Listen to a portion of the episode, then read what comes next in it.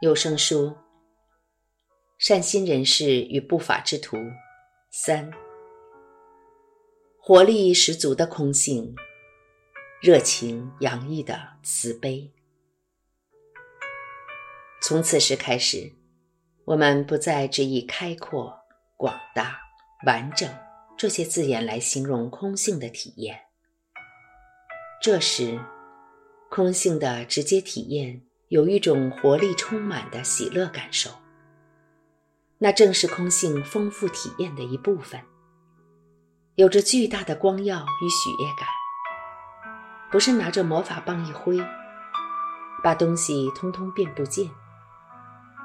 相反的，那是由于执着消失，不再抓紧任何东西不放，因而自然产生的美妙辉煌。想象一下，眼前的事物毫无直取的感觉，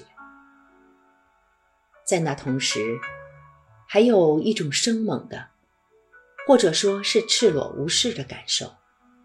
一开始可能会让人不太舒服。对于这超越任何执着的广大觉性体验，我们可以用很多很多词句来描述它，但基本上。它就是一种鲜明、清晰、活力蓬勃和光彩四射。如此了解空性之后，以这样的体验来看待自己凡俗的迷妄偏执，我们对自己的认识及对世界的看法就全盘改观。为什么？因为执着消失了。新的迷惑也退去。现在，我们终于有了一片清楚的镜片。透过这镜片观看，模糊的照片终于对准了焦点，逐渐让我们看到自己的真实面目。我们看到的自己，不再是迷惑世界中一个茫然无力的生命。我们开始对自己觉醒的本性升起信心，也对共享这世界的一切生命，他们都有这觉醒本性升起信心。我们有这样的确信，因为那是自己亲眼所见、亲身体验。现在的我们。不再只是觉得自己和别人的迷惘偏执有要依而已。我们发现，他们根本就是启发的力量，正悟的来源。一旦契入过这样的体验，接下来的练习就是让体验增长，让这样的体验一次又一次的出现。随着信心逐渐增强，我们到达了对实相深信不疑的地步，也发现有一种无畏感开始在心中升起。我们不只是发现一无所惧的可能性，而是开始以无惧的心态为基础，来面对任何迷妄偏执的展现。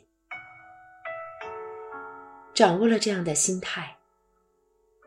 就有如让叛逆之佛坐上宝座，成为迷惑的主人。从此以后，情绪的力量再强大，我们也不会被耍得团团转。这些情绪，事实上只会让我们的世界更缤纷、更有活力、更觉醒。我们开始展现出一种正悟的自信。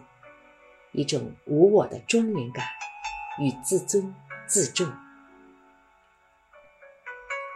这种正悟的自信，或说是从觉醒的本性中流露出的不可动摇的信心，是迈向完全觉醒的一大步。而完全的觉醒，既是完全的解脱。现在，我们必须。将这无畏而开阔的心与慈悲之心结合在一起。当这两者结合时，会成为一股最强大的力量，足以消弭各种不同层面的迷惑。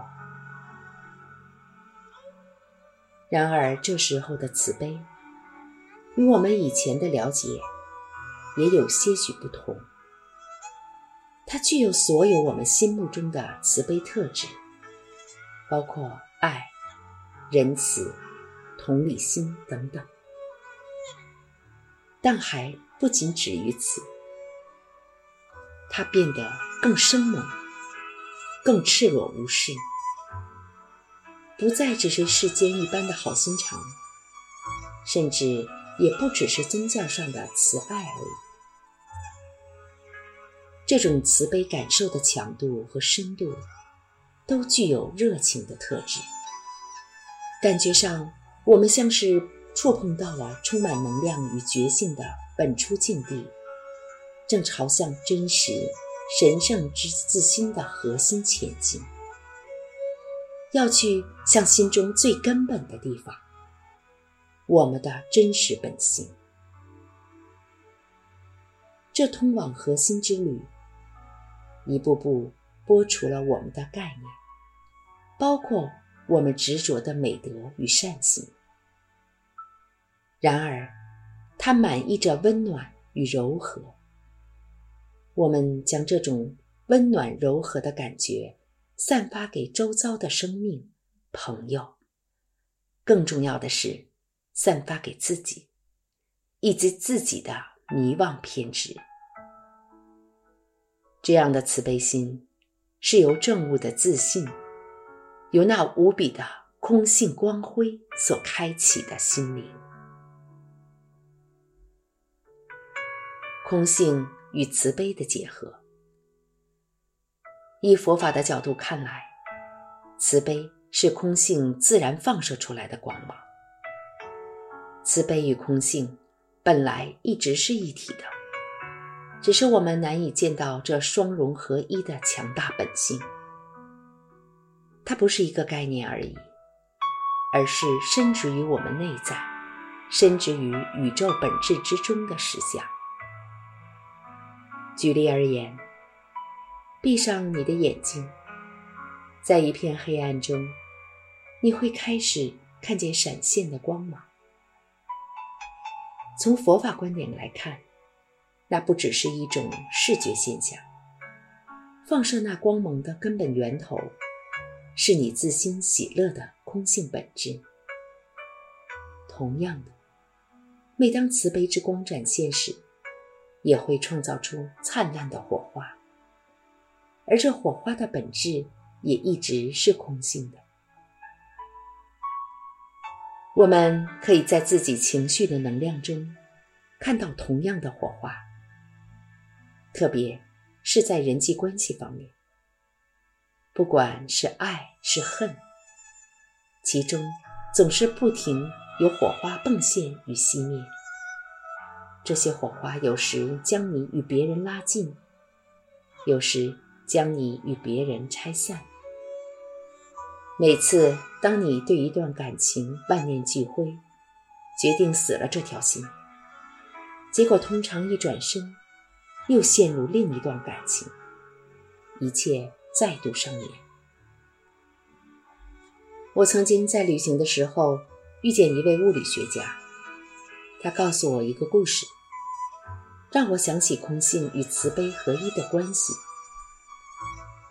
这故事讲的是另外一种关系，关于一对夸克之间的故事。